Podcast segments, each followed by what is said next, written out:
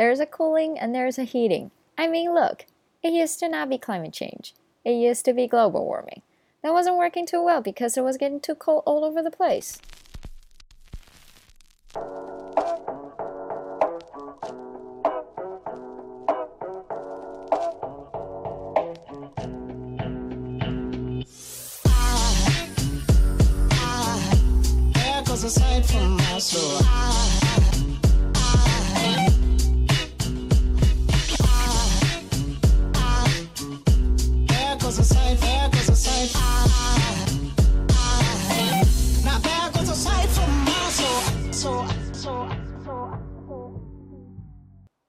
收听老外潮三小，今天是本节目第一季的第一集。那今天这个其实有一点算是试录，主题有一点点硬，讲的是全球暖化跟气候变迁。节目最一开始大家听到的那一段话，是 Donald Trump 在二零一八年的时候，他接受一个英国电视节目主持人叫 Piers Morgan，他在接受专访的时候他讲的话。那那个时候他们两个人就是谈到气候变迁。那大家都知道，就是 Donald Trump 非常的著名，就是他不相信有气候变迁这件事。He doesn't believe it。在 YouTube 上可以大家搜寻很多影片，他讲过 N 次，他不相信全球暖化这件事。刚刚录音的那一段话，他大概我翻译一下他大概的意思，他就是说天气有时候冷啊，有时候热。以前没有气候变迁这一说，以前叫做全球暖化。但那对人们似乎不太有效，因为后来到处都变得很冷。那其实 Donald Trump 讲这句话的时候啊，他已经选上总统了。他从来就像刚刚讲的一样，他从来就是不讳言的，大声的告诉大家，他是不相信气候变迁这件事。这个在我们台湾人的眼里可能是很难想象。其实也不只是台湾人啦，很多全世界的很多人都很难想象，为什么美国会出一个总统是不相信全球暖化。然后他还有那么一狗票的支持者，不能说他的支持者全部都相信他讲的，说他没有气候变迁或没有全球暖化这件事，但是有相当一定比例的支持者是同意他的，是认为没有气候变迁，全球没有在暖化，是否认这件事情的。我记得我小的时候啦，我妈妈家在云林，那我小时候每一年过年都要回云林，那就是过浊水溪以南。云林是不常下雨，台北很常下雨。可是其实云林是比较热的，然后台北是比较凉的。那正常来讲，本来就是这样嘛，因为云林在南部嘛。以往都是台北比较冷，云林比较热。但是在夏天的时候，可是某一年开始，慢慢台北夏天的温度就开始追上云林，然后追追追追追，我就从三十三度、三十四度最高温，三十三度、三十四度，看到现在已经三十七八度。这个是我对台湾气候的一个感觉，所以我你问我，我绝对是相信气候变迁这件事情，因为我从小看那个气象预报，那个数字就是往上，一直往上，一直往上，never stop。每一个人都有每个人的感觉，可是我们要讨论气候变迁这个议题的时候，不能够靠感觉。上个月八月的时候。在加州的死亡谷，一个叫做 Death Valley 的地方，那死亡谷嘛，就是顾名思义是没有什么生命迹象的地方啦，就大概是一片沙漠那个样子。那加州本来就是沙漠，但是在去年八月的时候，他们测到了地球史上最高温是摄氏五十四点四度，那是华氏的一百三十度，非常热。测到一百三十，呃，华氏一百三十度，这个是地球史上最高的温度。根据 WHO 这边的资料啊，它一九九八年到二零一七年，全球一共有十六万人死于热浪。二零零三年，欧洲热浪就至少有七万人死亡。那热浪袭击的范围其实是越来越大的，每一年那个范围是在扩大，然后死亡的人数也就是一来一直在增加的。美国的联邦疾病管制中心他们的数据啊显示说，美国从二零零四年到二零一八年这十几年的时间了，平均每年就有七百个人死于气候炎热所引发的病症或灾难。照这些真实的数据来看，全球暖化其实，在人们的眼中，其实已经是不争的事实。但为什么就是有人会不相信呢？而且这个不相信的人还可以当到总统呢？我也不知道。但是举几个不支持或是不相信气候变迁的人，他们的几个论述。最常在讲的就是气候一直都在变化。其实地球的气候一直以来，尤其是在恐龙灭绝之后，进入冰河时期到现在之后，地球的温度就一直是在上升，只是它上升的幅度很缓慢。过去五千年以来，全球的温度是上升摄氏四到七度，但是这里有一个反证，就是说，其实呃上个世纪的全球温度就上升了零点七度，对，也就是说过去五千年来上升四到七度。但是上个世纪前一百年就上升了零点七度，就这一百年之内上升了将近一度的温度，这个比例是很快的。那在冰河时期之后，其实暖化的速度、暖化的速率就一直是在成长的。哦，我的猫来了。好，那大家都知道，二氧化碳是造成全球暖化的元凶。不论是相信全相信有气候变迁这件事情，或是不相信有气候变迁这件事的人。都是同意这件事。相信气候变迁的人就会认为说，人类因为排放了大量的二氧化碳，不论是我们的工业或是我们的制造业。不相信有气候变迁的这一派的支持者，他们认为暖化跟人类是没有绝对的关系的。那这边其实有一个数据哈，他们会常拿来用的，就是说，地球自十八世纪开始啊，我们的二氧化碳的排放量就已经开始比以往开始在增加。但是，透过一个叫做格达德的太空飞行研究中心，他们去分析陆地跟海洋的平均温度之后，他们发现啊，其实地球暖化的现象是在一九七零年之后才开始有明显的变化，才开始真的有很剧烈的温度，很剧烈的开始上升。这一派的支持者不相信气候变迁的人，就会认为说，这个是没有直接的关系的，因为二氧化碳早。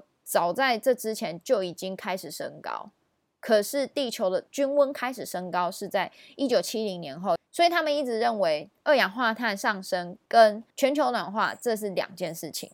好，第二点是我觉得也蛮有趣的一点，就是北极熊。大家都知道，全球暖化照理来讲，我们常常看到新闻，就是北极熊都没有东西可以吃啊，北极熊快要死光啦。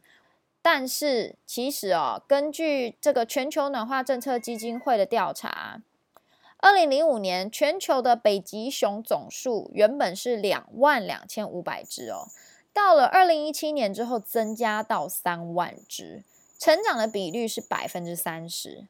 那也就是说，这个北极熊并没有因为全球暖化这件事情因此数量减少，它们反而还增加。我觉得不能说北极熊没有受到全球暖化的影响，但是他们并没有因为全球暖化这件事情打击到他们的生命力。其实哦，这个从二零零五年到二零一七年这一段时间啊，是过去五十年来北极熊数量成长最高的一段期间。这个数据还蛮有趣的，是有一点颠覆我的理解。那第三点呢，就是川普常常讲的。啊，天气一下子冷啊，天气又一下子热啊。那我们在最前面一开始讲到的都是哦、有多热啊，加州有最高温啊。那有没有最低温呢？有。如果你在呃，如果你对美美国北美的那个地理有一点点概念的话，有一个地方叫做 Midwest，那 Midwest 就是所谓的中西部啦。那中西部这个地方到了，因为很靠近五大湖区，就是讲五大湖，就是有概念的人。可能就有概念，没概念的人不要当成是湖，不要把它当成是大湖公园的湖，OK？因为差很多。那个湖哦，五大湖其实是差不多是海了，对我们这种小岛国家是已经是海的程度了，所以它那边的气候是非常冷的。那根据富比士的报道，哈，二零一九年一月三十一日，在伊利诺州一个叫做 Mount Carroll 这个地方，确实测得当地的史上最低温是华氏负三十八度。那华氏负三十度、三十八度呢？其实差不多等于是摄氏的负三十八度，因为华氏跟摄氏的公式计算啦，其实在靠近负四十度的时候，温度是一样的。负三十八，华氏负三十八就差不多是华氏摄氏的负三十八度。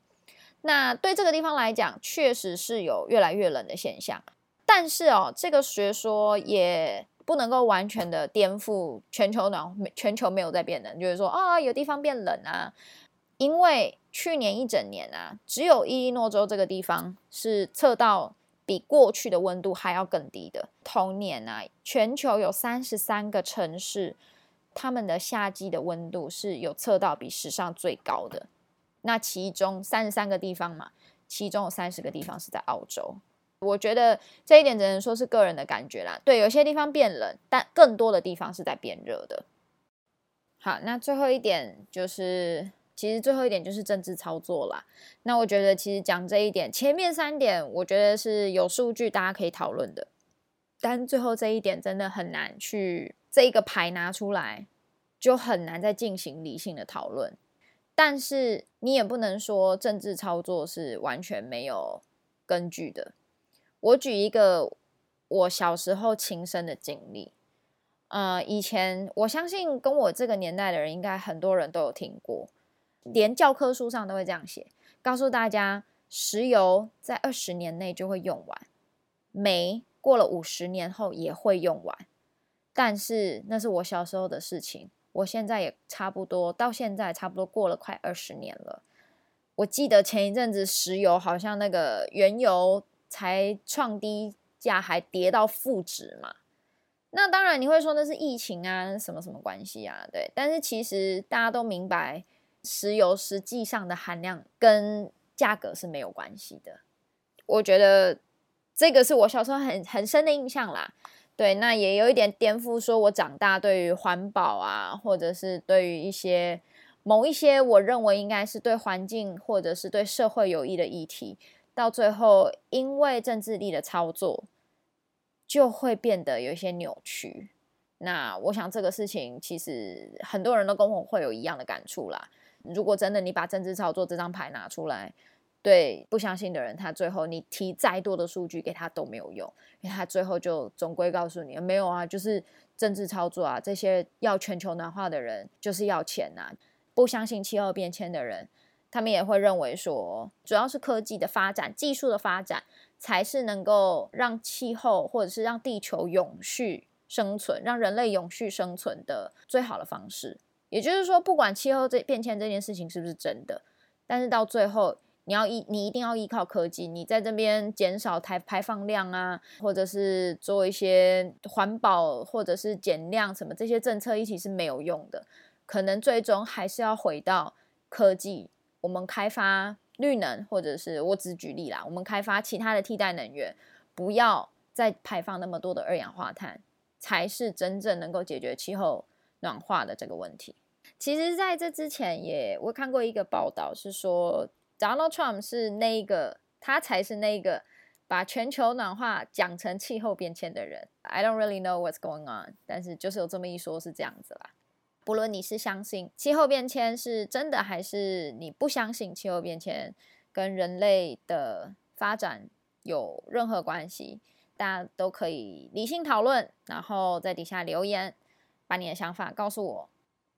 好，然后再来有另外一个，我觉得也蛮有趣的，就是有一批的学者认为，其实气温上升不是不一定是全球暖化这件事，是气温的上升会间接造成地震。大家可以有时间做一点研究啦。但是我这边看到的资料是说，气温上升这件事情会造成冰河的融化。那冰河融化的这个现象啊，它其实会改变局部的地质层的负荷的能力。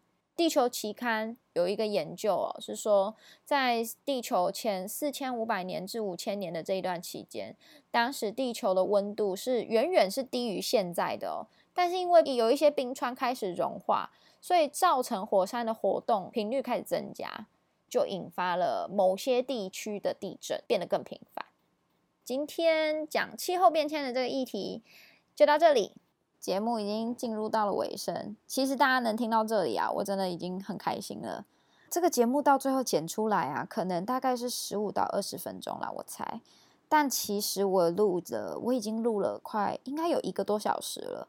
那中间其实讲话的过程就是有的时候会不知道自己在讲什么，但我觉得 anyways 过程是很有趣啦。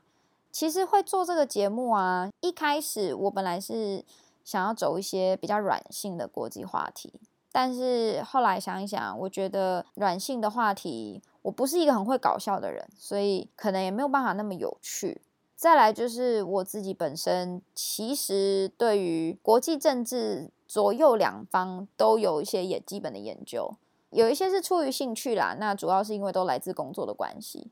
我认为很多时候事情是没有那么单一的一个角度去分析一件事情，不管是今天的政治局势，或者是台美之间的关系。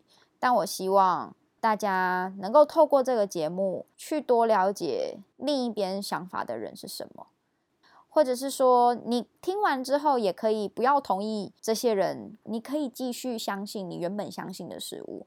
下次当有人跟你开始争辩这件事情的时候，你可以更有角度的去跟另外一方。我觉得也不能讲争辩啊，对不起，理性沟通，理性沟通，我们都要理性沟通。对，就是当你遇到一个立场跟你不一样的人的时候，你可以听懂他在说什么。我觉得这个是现在社会，因为可能资讯很爆炸的年代，然后很多时候媒体啊，或者是社群网站上，总是有一些吸睛的标题啊，或者是一些断章取义的内容。所以我希望大家可以透过这个节目多了解一些。跟你想法不一样的人吧。All right，好，今天就先到这里喽。I'll see you next time.